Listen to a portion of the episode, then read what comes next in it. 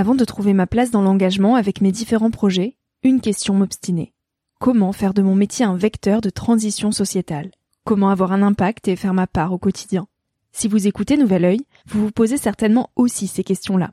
Et si j'ai choisi la Green Management School pour soutenir mon podcast, c'est parce que ça peut réellement vous aider à vous y retrouver.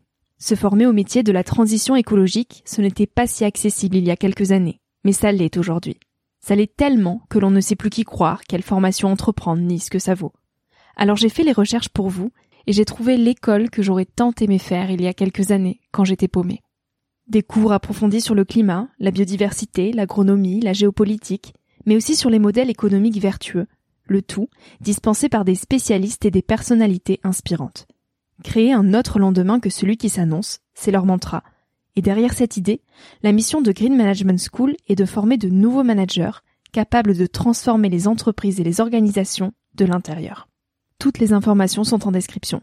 Merci à Green Management School de croire en nouvel œil en soutenant cette saison de podcast.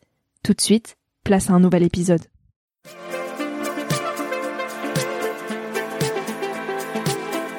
Salut à tous, je suis Victoria Guillaumont, j'ai 22 ans, et je vous souhaite la bienvenue sur Nouvel Oeil. J'avais envie de partager quelques prises de recul à un âge où l'on se cherche, où l'on construit son chemin, dans un monde de plus en plus incertain. Un monde où les réseaux sociaux sont omniprésents, où les informations viennent dans tous les sens, et où trouver sa place est souvent une belle épreuve du combattant. Alors je pars à la rencontre de personnalités et de personnes inspirantes qui se sont posées il y a quelques années les questions que nous, on se pose aujourd'hui. Ces personnes qui de près ou de loin ont rêvé, ont osé, ont expérimenté et qui ont de jolis messages à nous transmettre pour nous aider à avancer d'un pied plus sûr dans la vie. Parce que tous, on a besoin de conseils, d'inspiration et de vagues d'espoir auxquelles se raccrocher. Alors le temps d'une trentaine de minutes, je vous invite à emprunter un nouvel œil pour regarder le monde sous un autre angle, pour vous recentrer sur ce qui est essentiel et sur qui vous êtes pour vous aider à trouver votre chemin et surtout à oser.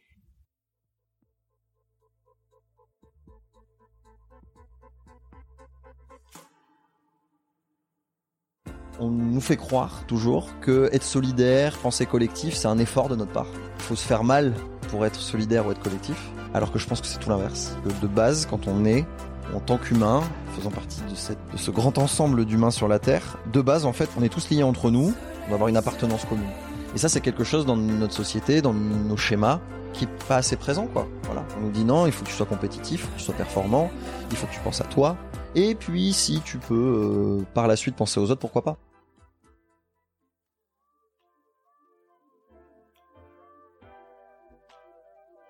Autant on peut trouver à critiquer les réseaux sociaux, autant il est important de pointer du doigt les belles initiatives qui s'y créent. Parce qu'ils nous permettent de rester liés quand dehors tout se vide, de rire quand les théâtres sont fermés, de garder un appui quand nos cours en amphi sont troqués par des écrans. Surtout, ils ont ce magique pouvoir de créer des liens d'entraide. Toujours solidaire, jamais solitaire, c'est le mantra de la Wanted Community, la communauté d'entraide de plus de 1 million de membres sur Facebook. Des initiatives comme celle-ci, elles donnent chaud au cœur et espoir en l'humanité. Et plus que des groupes sur les réseaux sociaux, la Wanted Community permet aux Wantidiens de se retrouver pour de vrai. Autour d'un café, d'un bon plat, d'événements, de rires et d'échanges. Toutes choses qui nous manquent aujourd'hui et qui font de la vie ce qu'elle est. Comme une grande famille liée par la solidarité, la culture et le partage, la Wanted Community c'est avant tout des gens qui aiment et qui veulent qu'on les aime. Dans cet épisode, je suis partie à la rencontre de Jérémy Ballarin, l'un des trois cofondateurs de cette merveilleuse aventure. Parti de rien, d'une simple idée sur un bout de papier, Jérémy était loin de s'imaginer vivre ce qu'il vit aujourd'hui. À 20 ans, quand on lui demandait qu'est-ce que tu veux faire plus tard, il était de ceux, comme moi, comme vous peut-être, qui ne savaient pas quoi répondre. Aujourd'hui, on revient donc sur son parcours, sur son état d'esprit lorsqu'il était étudiant, sur ses cheminements et sur les débuts de Wanty. On parle de culture, de solidarité, d'entraide et d'amour. Cette solidarité, comme le sourire de Sarah Recher ou la philosophie de Frédéric Lenoir, est une des armes qui contribuent à changer le monde. Hello Jérémy. Salut. Euh, ravi d'échanger avec toi aujourd'hui. Ravi également. Ton métier, c'est de mettre les gens en lien pour qu'ils s'entraident. C'est une belle mission. Tu as donc cofondé la Wanted Community, mais personnellement et humainement, comment tu pourrais te présenter à celles et ceux qui nous écoutent personnellement et humainement. Ouais.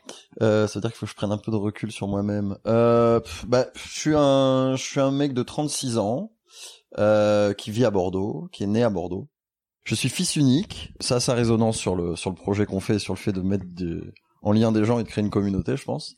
En ce moment, dans ma vie, euh, pas mal de tournants, aussi bien personnel, humain, professionnel si je pensais euh, être là à 36 ans, parler avec toi de ce dont on va parler euh, il y a quelques années, franchement, euh, j'aurais pas forcément cru. Et c'est pour ça que c'est super bien.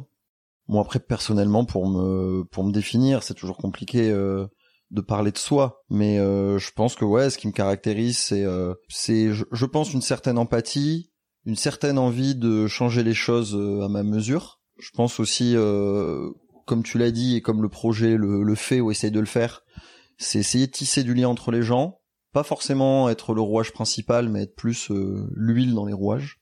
Donc ça, c'est un truc qui me, qui me caractérise vachement et j'ai toujours cherché, on en parlera peut-être un peu après, j'ai toujours cherché à, à retrouver ça dans euh, mon métier, c'est un grand mot, mais dans ce qui m'occupe le plus dans ma journée en fait. Fabuleux. Il me semble que tu es bordelais de souche, tu n'as jamais quitté cette ville. Non. Voilà. Enfin, en tout euh, cas, pas longtemps. Ouais. Donc tu as grandi ici. Elle était comment ton enfance? Alors moi j'ai eu euh, une enfance, on va dire, je suis issu d'une famille, euh, on va dire middle class. J'ai jamais manqué de rien, mais j'ai jamais été dans l'opulence non plus. J'ai vécu un peu en, j'ai vécu un peu en banlieue bordelaise, on va dire. Euh, voilà, j'ai eu des parents très très aimants, très tournés vers moi, mais pas trop non plus pour me faire comprendre que que c'est moi le plus important, qu'il faut que je pense qu'à moi, euh, tout ça, je pense que toute la partie euh, qui peut être une dérive de l'enfant unique, qui est le côté euh, peut-être un peu trop un peu trop égoïste ou faire passer les autres après. Ça c'est un truc je pense que petit à petit que j'ai réussi à gommer chez moi. Je l'ai forcément eu jeune parce que bah mm. quand t'es quand t'es le seul, voilà. Mais sinon j'ai eu j'ai eu une enfance heureuse. Je pense que je suis assez privilégié sur les événements qui se sont passés dans ma vie. J'ai pas connu de grands de grands drames, de grandes tragédies. Et vraiment, moi, dans mon enfance, j'ai toujours eu cette envie de rencontrer, cette envie de parler. Je suis mmh. quelqu'un de très verbeux, quelqu'un qui, euh, qui a eu du là, je petit à petit, ça va mieux, mais à, pas trop, à fonctionner plus avec la tête qu'avec le cœur et être euh, peut-être moins dans la sensibilité jeune. Euh, ça, c'est quelque chose qui revient beaucoup maintenant et j'arrive à connecter un peu le tout. On va dire que j'avais pas tellement l'enfance de celui peut-être qui va entreprendre, qui va mmh. changer les choses, parce que j'ai pas connu de grands drames, parce que euh, j'ai pas eu de manque affectif. C'est des grosses ficelles là que je, que je balance, mais il y a souvent ça, je trouve, en, dans les dans les caractéristiques des gens qui qui foncent et qui bougent et qui font des trucs. C'est qu'il manquait quelque chose et qu'il fallait combler quoi. Mais ça, je l'ai eu avec les gens autour de moi. Je me suis toujours pour le coup entouré de personnes, tous les gens proches dans ma vie, qui le sont encore, qui l'ont été. Il y avait toujours ce truc qui dénotait par rapport à moi. C'était cabossé, c'était, il manquait quelque chose. Moi, j'ai toujours eu un peu l'impression d'être un peu en mission là-dessus ce qui au final n'est pas forcément une bonne chose parce que je pense que c'est pas forcément en aidant les gens qu'on qu'on les aide. Phrase un peu mm. bizarre, mais je pourrais la développer si tu veux. mais euh, mais je pense qu'être être à l'écoute et être avec les gens, ça pour le coup c'est quelque chose euh, qui est en moi et que et qui se retrouve dans mon activité aujourd'hui. Tu veux dire qu'il faut laisser peut-être les gens euh, chercher la solution en eux? Absolument. Absolument. Et moi, je me suis souvent posé en sauveur, et ça, on le voit aussi en ce moment avec beaucoup beaucoup d'activités, de coach, de, de ceci, coach de cela. Alors, je critique pas forcément en soi, mais ça part d'une très belle envie. Mais il y a un moment où il faut pas essayer de faire les choses à la place des gens, parce que au final ça les rabaisse. Au final, ça leur fait comprendre qu'ils savent ils savent pas le faire eux-mêmes et qu'ils sont en dépendance de quelqu'un d'autre. Donc euh, ça, c'est une frontière euh, qui est assez mince. J'ai toujours pas trouvé le point d'équilibre. Je pense que je le trouverai jamais. Hein. Euh, c'est important, je pense, d'arriver à comprendre que on trouvera jamais l'équilibre et qu'il y aura toujours du chaos. Une fois qu'on a compris ça, qu'on n'essaye pas de le régler, ça va beaucoup mieux après. Euh, mais oui, je pense que c'est ce que tu dis, quoi. C'est euh... donner les clés, mais pas faire pour les autres. Ouais, exactement, quoi. Donner les clés, mais pas conduire euh, la voiture à la place de la personne. Ouais. Et alors, quels étaient les rêves de Jérémy quand il avait 8 ans? Quand j'avais 8 ans, c'est très précis. Ou 7 ans, si t'avais plus de rêves à 7 ans, peut-être. Non, alors moi je pense que des choses qui m'ont et qui sont toujours mes passions et qui m'ont toujours euh, on va dire, c'est c'est la culture, ce qui est autour de la culture pour moi, la définition de la culture, c'est ce qui lie les gens. Donc dans la culture, il y a plein de choses. Euh, et je remarque que dans tous les éléments de la culture, c'est toujours des trucs qui m'ont intéressé. L'art, la musique et le cinéma, le sport, Et ces choses-là, ça a toujours été des trucs. J'ai toujours été assez euh, plus spectateur qu'acteur, mais c'est toujours des trucs en fait qui m'ont qui m'ont ultra intéressé parce que c'était des choses qui faisaient du lien entre les gens. Mm. Parce que j'ai fait beaucoup de sport. Quand tu fais du sport, tu rencontres plein de gens, des gens très différents. Quand tu te réunis autour de la bouffe, tu te ré... c'est c'est quelque chose surtout en France qui lie les gens. L'art, pareil. Tous ces éléments de la culture, ils viennent péter, ils viennent abattre les frontières en fait. Et c'est ce qui permet de fa- de faire du lien entre les gens. Donc pour répondre à ta question, je pense que le rêve c'était ren- je- là je le formule comme ça, à Mm. 8 ans j'étais incapable de le Ouais. formuler, mais c'était de rencontrer, de lier, d'être inspiré par des gens, d'apporter à des gens. Et, et au final ce que j'arrive modestement à faire aujourd'hui, je pense que c'est ça quoi. Mm. C'est arriver à être un élément de, de, de lien quoi. Fabuleux. Tu as fait des études de droit. Pourquoi le droit? Est-ce que c'était une vocation? Ça te plaisait vraiment? Pas du tout. Absolument Bon, pas. Au moins c'est clair. Oh, pff, complètement pas. Si c'était à refaire, je le referais. Ouais. Mais pas du tout. Pourquoi droit? Alors clairement, mon père a fait droit. Mon père, a- enfin mes parents en général ont souvent été, enfin, sont quand même des modèles pour moi sur plein de choses. Donc j'avais un peu le côté, bon, mon père a fait droit, pourquoi pas? Je pense que j'étais pas spécialement mature sur ce que je voulais faire sur la suite. Toujours eu un, un côté un peu, un peu adolescent toujours. Et me projeter direct, j'étais pas du tout en mission, quoi. J'étais pas du tout en train de me dire, je vais passer les concours, je vais faire ça, je sais que je vais faire ça. Pas du tout. Donc euh, du coup, je pense le fait de me dire je vais avoir quelque chose qui est assez large, qui va pouvoir me permettre de continuer à ne pas savoir et continuer à Mm. cogiter. Et puis clairement, j'avais j'avais plein de potes qui étaient en droit quoi. Et euh, je me suis dit bon bah on continue quoi. Voilà. On fait comme les autres. Ouais, on fait comme les autres, on continue puis a un moment euh, la lumière va venir quoi. Qu'est-ce qu'elles t'ont appris ces années de droit? Ces années de droit, en fait, elles m'ont plus peut-être la fac, mais quand même la- le, Mm. le- droit aussi. Euh, je l'ai pas dit, mais c'est vrai qu'aussi le fait d'aller à la fac, ça me plaisait bien.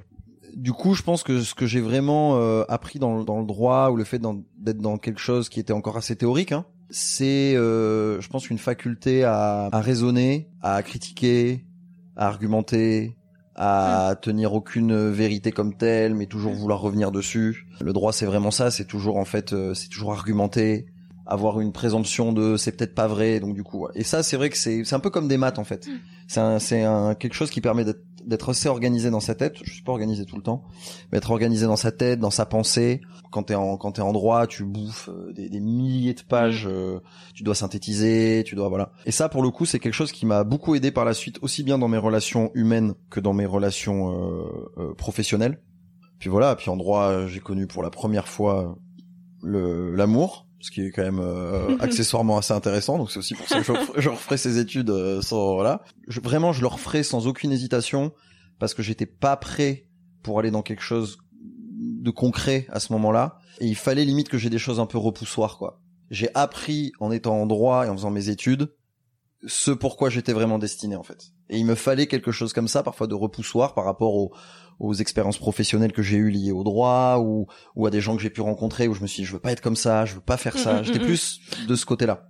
Donc tu as plus procédé par élimination que par réel. euh, C'est un mélange. Ouais. Ouais, c'est un mélange. C'est-à-dire que d'un côté, j'ai eu des choses où je me suis dit putain mais ça ça me ça ça m'intéresse, ça ça me ça me perfore l'esprit, ça ça me donne envie et d'autres où je me suis dit putain mais je, je- ça non quoi. Ça je veux pas quoi. Et alors quand t'as 20 ans, on te posait cette fameuse question de qu'est-ce que tu veux faire plus tard? Qu'est-ce Ouais. que tu leur répondais? Bah, quand on me demandait qu'est-ce que je voulais faire plus tard, je sorte, je pense que je devais sortir un truc différent tous les six mois. C'était un peu pour euh, pour me dire allez c'est bon j'ai répondu à la question et c'est bon. Parce que ça pour le coup c'est important la question que tu poses parce que je pense que les personnes qui qui nous écoutent elles ont déjà elles sont toutes retrouvées dans cette situation. Bien sûr. Genre par rapport à quelqu'un de jeune, plus jeune, dans un repas de famille, euh, avec dans du peut-être dans du professionnel, dans les études. Tu veux faire quoi plus tard? Putain, déjà que je sais pas ce que je veux faire demain. Alors ce que je veux faire plus tard, mais j'en sais rien quoi. Et en fait, je pense que si je me retrouvais à 20 ans avec quelqu'un qui me pose cette question, je lui dirais j'en sais rien. Mm. J'en sais rien et je m'en fous en fait. Et je pense que le fait de pouvoir répondre ça, répondre ça, c'est, c'est- ça veut dire avoir, avoir confiance, ça veut dire euh, être déjà savoir qui on est. Moi, à 20 ans, je sais absolument pas qui je suis. Je sais rien. De, de, de- entre maintenant, il y a 16 ans qui sont déroulés, je suis même plus, enfin, je suis la même personne et en même temps, je suis absolument plus la même personne.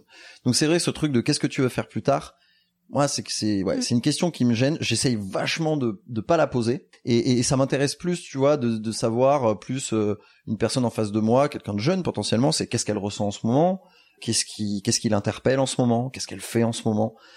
Mais sur la suite, en fait, euh, comment vraiment savoir? On a des intuitions parfois. Je dis pas, il y avait des moments, j'avais vraiment, ouais, moi je me suis dit, tu sais quoi, je veux être footballeur professionnel ou tu sais quoi, mais en fait, je veux être, euh, je sais pas, je, je veux être musicien, j'en sais rien. Mais voilà, donc du coup, j'aurais aimé pouvoir répondre, j'en sais rien, je t'emmerde quoi, quelque part. Et donc t'as laissé les opportunités se dessiner, t'as laissé euh, le temps un petit peu filer. Oui. Et après la fac, finalement, qu'est-ce qui se passe pour toi? Quelles opportunités s'offrent à toi? Le après la fac, c'est le moment du coup où je dois, euh, bah, je dois choisir quoi. Ça fait, Le ça moment déjà- qu'on- ah ben ouais, parce Qu'on que j'ai fait- rebute. parce que j'ai quand même fait, j'ai fait deux master 2 Ah oui. plus une, euh, oui, j'ai fait 7 ans, euh, j'ai j'ai pas redoublé. Mm. J'ai fait, j'ai pas doublé d'é- d'études, j'ai fait deux, deux master 2 Enfin, c'est pas grave de doubler, euh, je dis ça, euh, on s'en fout, j'aurais pu doubler, c'est pas un problème, mais c'était pour dire mon parcours. Mm, mm. Et, euh, la, et la, la dernière année après mes deux masters, euh, c'est une, une prépa euh, à Sciences Po pour passer les concours administratifs. Et donc je, je- je suis pris dans une espèce de tunnel comme ça, dans une espèce de tunnel où je suis là, alors je suis, dans, je suis sur un rail quoi. Je sais quoi répondre quand on me dit qu'est-ce que tu fais ou qu'est-ce que tu veux faire quoi. Ah, je vais passer les concours, machin. Et puis les quelques expériences que j'ai, je me souviens notamment d'une expérience dans un cabinet d'avocat. Et là je me dis mais c'est pas possible en fait. C'est pas possible. Non seulement je sais pas ce que je veux faire, mais en plus je veux pas d'un truc où pendant 40 piges je, je, je vais être sur ce rail, mais c'est pas possible en fait. Je veux pas de ça. Et c'est pile le, en fait c'est le moment où, euh, ben, notamment euh, grâce à ma relation du moment, à, la fille avec qui je suis à, à ce moment-là, qui travaille dans la pub, à cette époque, qui travaille toujours dans la pub, à, à, à connaître le métier de community manager. Euh, moi, je suis déjà euh, hyper au début sur les réseaux sociaux, parce que là, les personnes qui nous écoutent, les réseaux sociaux, c'est potentiellement vous êtes nés avec, c'est une évidence. Euh, moi, j'ai vu Facebook commencer à, à émerger, quoi. Et très vite, moi, les blogs, Facebook, c'était un truc qui me plaisait vachement pour le lien que ça peut procurer entre les gens. Enfin, moi, je trouvais que c'était une opportunité incroyable, quoi. Incroyable. C'était un moyen pour moi de connecter, de, de fédérer, de d'échanger, d'apprendre.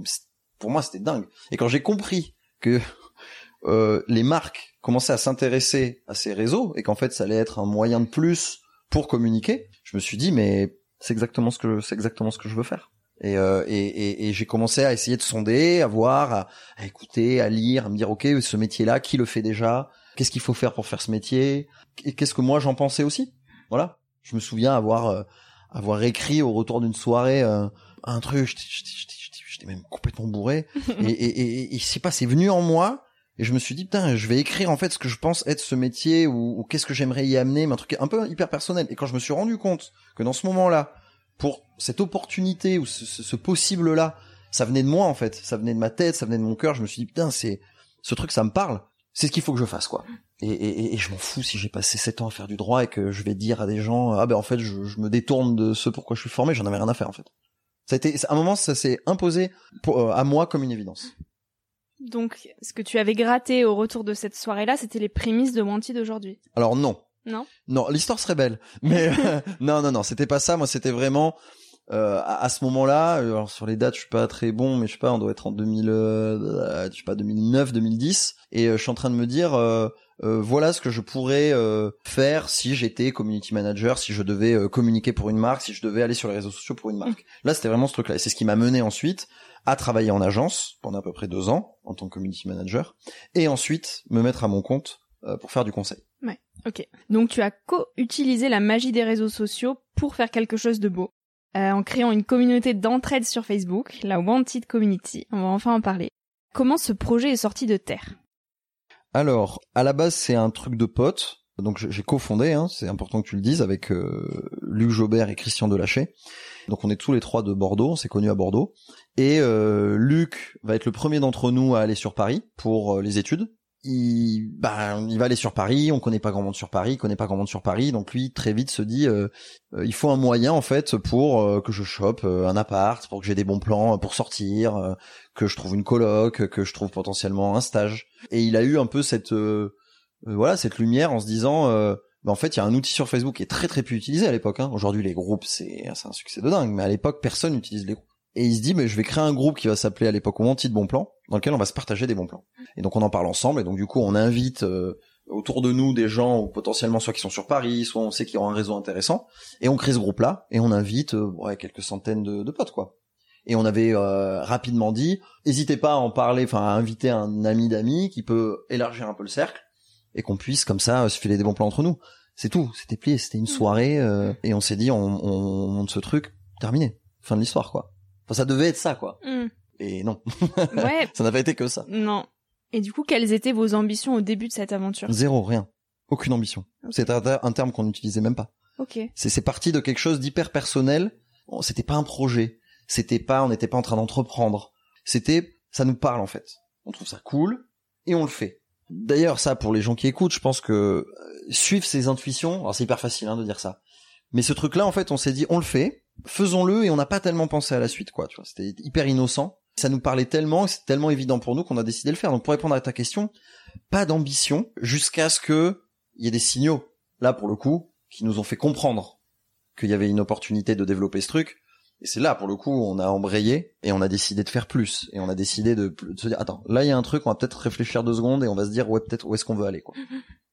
Alors, quels sont ces signaux dont tu parles? Les signaux, clairement, bah, c'est le nombre de personnes qui ont rejoint la communauté. En quelques mois, il y avait des milliers, des dizaines de milliers. Enfin, c'était exponentiel, quoi. C'est-à-dire que quand on regardait le compteur à chaque fois de membres, c'était dingue. Et puis le nombre de personnes qui parlaient. Et puis surtout, les gens répondaient. C'était pas que des questions qui, qui mm. étaient dans le vent. Les gens voulaient rendre service. Les gens voulaient filer un coup de main.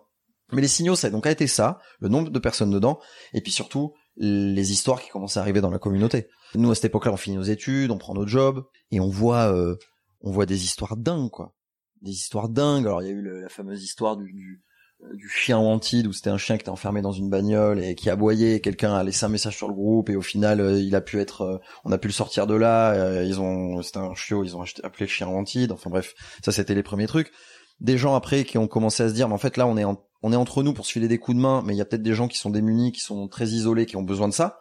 Donc des gens qui ont commencé à, à vouloir prêter main forte à des personnes qui étaient vraiment dans des situations très très dur. Et en fait, on a vu un projet naître, oui, grâce à nous, parce que c'est nous qui avons appuyé sur le bouton et qu'on a créé les groupes, et qu'on a animé un peu la communauté, et encore.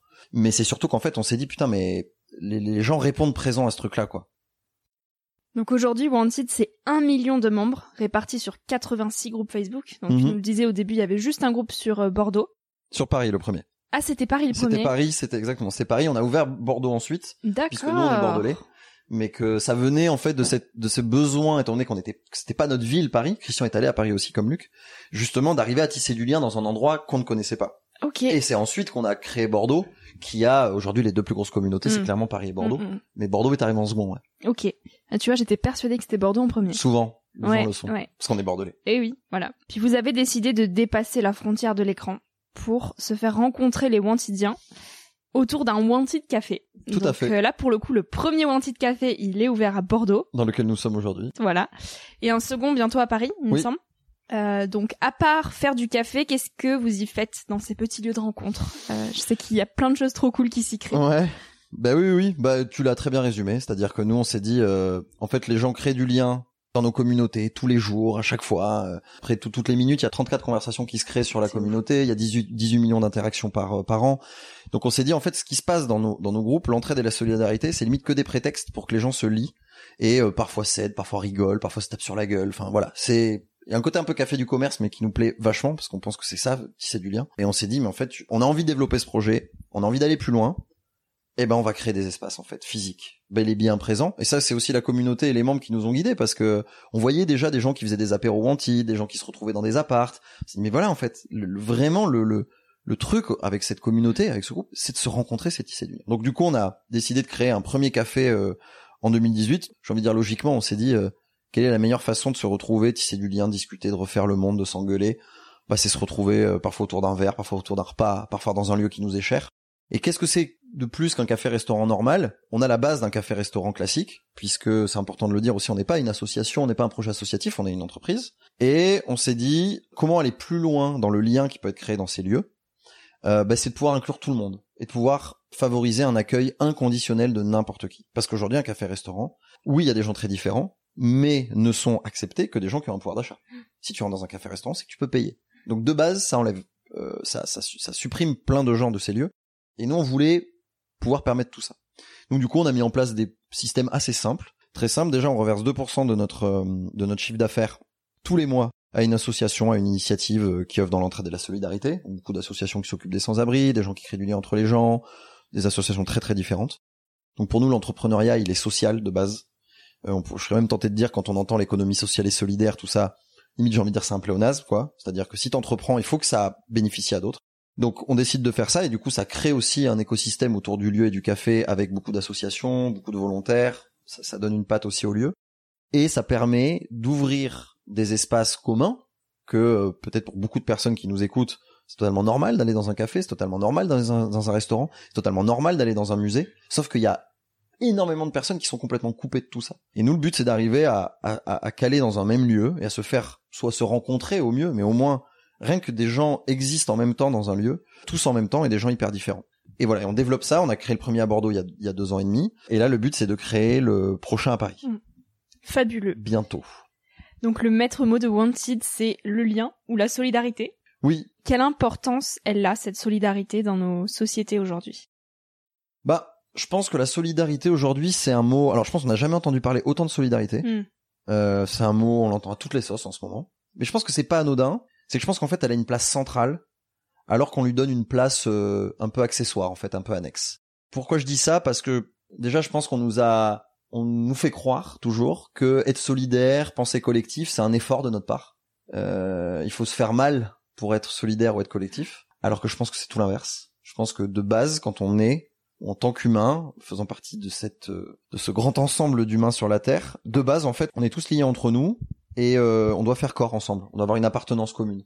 Et ça, c'est quelque chose dans notre société, dans nos schémas, qui est pas assez présent, quoi. Voilà. On nous dit non, il faut que tu sois compétitif, il faut que tu sois performant, il faut que tu penses à toi. Et puis, si tu peux euh, par la suite penser aux autres, pourquoi pas et, et, non, non, pas du tout. Il y a, un, très bon livre que je conseille euh, qui s'appelle L'entraide, une autre loi de la jungle de Pablo Servigne, qui est, très intéressant là-dessus, qui montre qu'il n'y a pas qu'une loi de la jungle qui est d'écraser l'autre, mais il y en a plein d'autres. Il y a plein d'espèces aujourd'hui, animales, végétales, qui existent encore parce qu'elles ont coopéré ensemble parce qu'elles ont fait des choses ensemble, elles ont pas essayé d'écraser l'autre. Et euh, alors ça peut paraître un peu utopique, un peu gnangnan ce que je dis, mais moi je suis, mais je soutiens mordicus que c'est quelque chose qui nous amène à faire des meilleures choses. Ça veut pas dire qu'il faut pas viser euh, euh, de faire bien les choses, ça veut pas dire qu'il faut se laisser aller, pas du tout, mais de penser ensemble. Et je pense qu'aujourd'hui, l'épreuve qui est en train d'être vécue par l'humanité d'ailleurs, hein, tout entière, de d'être confiné, de plus être trop les uns avec les autres, d'être séparés, euh, donne envie d'être plus avec les autres.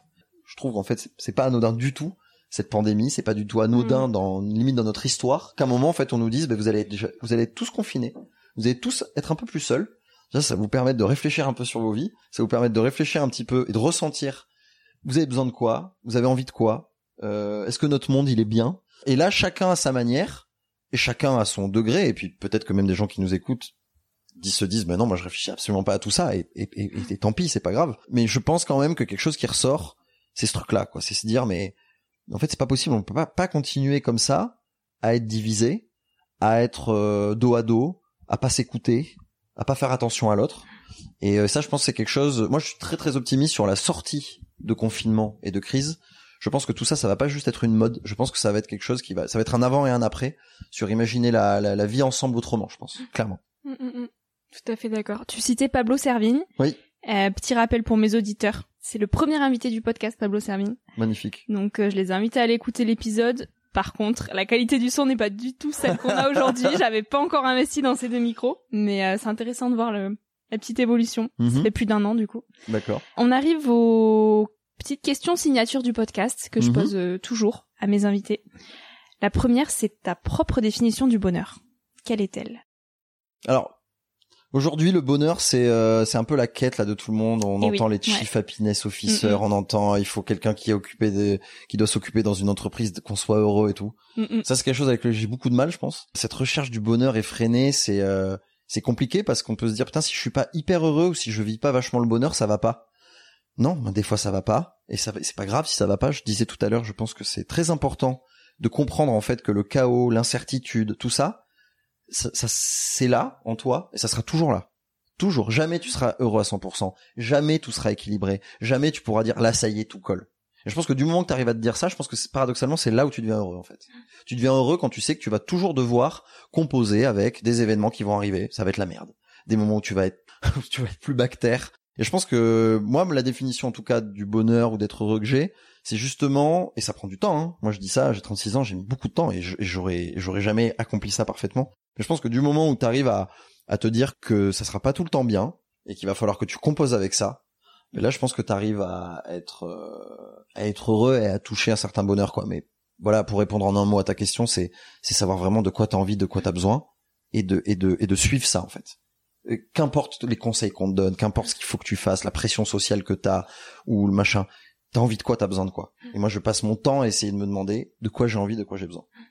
Alors du coup, tu as peut-être anticipé ma dernière question. Ah. Qui est quel conseil tu voudrais donner aux jeunes d'aujourd'hui? Euh, c'est marrant parce qu'on en parlait un peu euh, en off tout à l'heure, mais euh, c'est très difficile de donner un conseil parce que chacun le reçoit. On est abreuvé de conseils. Oui. Et, et, et je pense que donner un conseil, c'est un truc aussi assez paternaliste. C'est aussi se dire putain, si je reçois pas des conseils, je vais pas pouvoir avancer. Moi, le peut-être le meilleur conseil que je pourrais euh, te donner à toi qui écoute euh, ce podcast en ce moment, c'est euh, c'est de suivre un peu ton instinct. Et j'ai plus de facilité à le dire que j'ai beaucoup de mal à le faire. Et que moi, j'ai notamment eu besoin de mes associés, des gens avec qui je travaille, pour suivre mon instinct. Je pense notamment à, à Christian, qui est un de mes associés, qui est quelqu'un qui marche beaucoup à l'instinct, qui se dit mais je fonce. Moi, c'est quelque chose que j'avais du mal à faire. J'avais besoin vachement d'analyser, de réfléchir. Et c'est ce qu'on fait en général. On se dit, putain mais qu'est-ce que je vais bien pouvoir faire? Il faut que je me renseigne. Il faut que voilà. On cherche le rationnel. Ouais, complètement. Mm. Et, et, et évidemment, à un moment, ça arrive. Mais je pense que la première des choses, en fait, je pense qu'il faut pas, il faut pas essayer de réussir. Il faut réussir à essayer. Voilà. Ah, c'est pas mal ça. Ouais. J'aime bien. Ouais. Je, je pense que c'est ça. Je pense que la première des choses, c'est je sens un truc, je le fais. Je le fais. Tu vas te vautrer. Ça va pas marcher. C'est pas possible. Personne réussit la même. Et, et, et en fait, je pense que c'est quelque chose qui, qui, qui est en nous là, qui est pas bon. C'est putain, allez, faut que j'essaye de réussir. Faut que il faut que j'accomplisse ça. Il faut que j'accomplisse ça. Non. Commence déjà par tester un truc. Voilà. Et, et, et- moi, je me rends compte que sur le projet, on a des fois on aurait voulu plus tester. Hein. Je pense qu'on aurait pu plus tester mais on a essayé plein de trucs. Enfin, rien que le café dans lequel on est aujourd'hui. Enfin, je veux dire, rationnellement, si tu réfléchis juste rationnellement, on le fait pas ce truc. Jamais on le fait. Il y a plein d'obstacles, il y a plein de trucs qui vont pas, mais c'est en faisant, en, essayant ça. Et en fait, je trouve que c'est cette première étape qui est compliquée. On le dit, oh, il faut échouer, la théorie de l'échec, on l'entend partout. Essaye, en fait, dès, dès le moment où tu te dis, ah putain, est-ce qu'il faudrait que j'essaye, t'as déjà ta réponse. Essaye-le. Ça durera peut-être une journée, ça sera un projet qui durera un an, c'est un projet qui, qui va, si ça se trouve, te mettre dans la merde, financièrement. C'est un truc où on va, on va te juger pour ça. Putain, mais fais-le, quoi. Fais-le, sens le truc en toi, euh, affranchis-toi de, de, de, de ce qu'on peut penser de toi. C'est très difficile à faire ça. hein. Moi, euh, si j'entendais ça et que j'avais 19, 20 ans, 21 ans, même si on a un degré de maturité différent, c'est très compliqué. Mais vraiment, si vraiment c'est c'est un truc que je pouvais euh, modestement transmettre ou faire pousser une petite graine dans une personne qui m'écoute à ce moment-là, c'est de se dire, euh, je fais fi de, de schémas, de carcans, de trucs que j'ai lus. Et tu sais quoi, je même je, je, me, je fais fi aussi même de ce que Jérémy est en train de dire maintenant. Je, je, il faut que je réussisse à essayer. Il faut que mon prochain objectif c'est d'essayer. Voilà. Et tout ce qui va arriver après, c'est la conséquence de tout ça. N'y pense pas, c'est trop loin. C'est dans un an, dans deux ans. Tu sais pas comment tu seras dans un an, dans deux ans. Voilà. Par contre, tu sais ce que tu peux faire là, maintenant, aujourd'hui, l'instant présent. Il y a rien de plus difficile que de vivre l'instant présent. C'est le truc le plus dur. Moi, c'est une quête, euh, ça serait une quête éternelle de Mm. vivre le moment présent. C'est très difficile. Merveilleux. Merci beaucoup, Jérémy. Mais avec plaisir. génial. Tant mieux. Super. Est-ce que tu as un mot de la fin Euh, Quelles sont les prochaines aventures pour Wanted? Comment tout ça va évoluer Très simplement, euh, il y a le, le café à Paris, comme tu disais, euh, et comme on disait tout à l'heure. Donc on va ouvrir le second lieu euh, à Paris euh, courant de l'année prochaine. On est encore en train de chercher le lieu. La spécificité sur ce lieu, c'est qu'on va permettre à qui veut de construire l'aventure avec nous et d'être co-investisseur du projet. On travaille avec une plateforme qui s'appelle Lita, qui est une, plateforme d'investissement participatif qui permet à un ticket, un premier ticket, un montant minimum de 100 euros, de devenir euh, actionnaire du, du projet et de développer en fait le lieu avec nous et puis d'en tirer potentiellement euh, euh, du financier parce que nous on est persuadé que euh, le financier et la solidarité c'est deux choses intimement liées. J'en ai pas trop parlé pendant le podcast, mais on n'a aucun problème à parler euh, euh, d'argent et de solidarité, même au contraire parce que ça permet d'être indépendant et de faire ses choix. Donc euh, euh, c'est c'est c'est quelque chose qu'on va tester, le fait d'embarquer euh, les membres de la communauté avec nous, c'est-à-dire que dans, le- dans la question du lien et de faire des choses ensemble, ben on y va à fond en fait, parce que même quand on décide de- d'investir et quand on décide de construire un projet, eh ben les membres eux-mêmes seront intéressés à la réussite du projet et à la réussite aussi bien économique que solidaire. Parfait. Écoute, je mettrai tous les liens euh, dans les notes du podcast pour ceux qui souhaitent rejoindre tout ça. Grand merci, Et euh, encore une fois, merci beaucoup pour ton temps. avec plaisir. Merci à toi d'avoir écouté l'épisode jusqu'ici. J'espère qu'il t'a inspiré, rassuré, questionné ou fait rêver d'une manière ou d'une autre.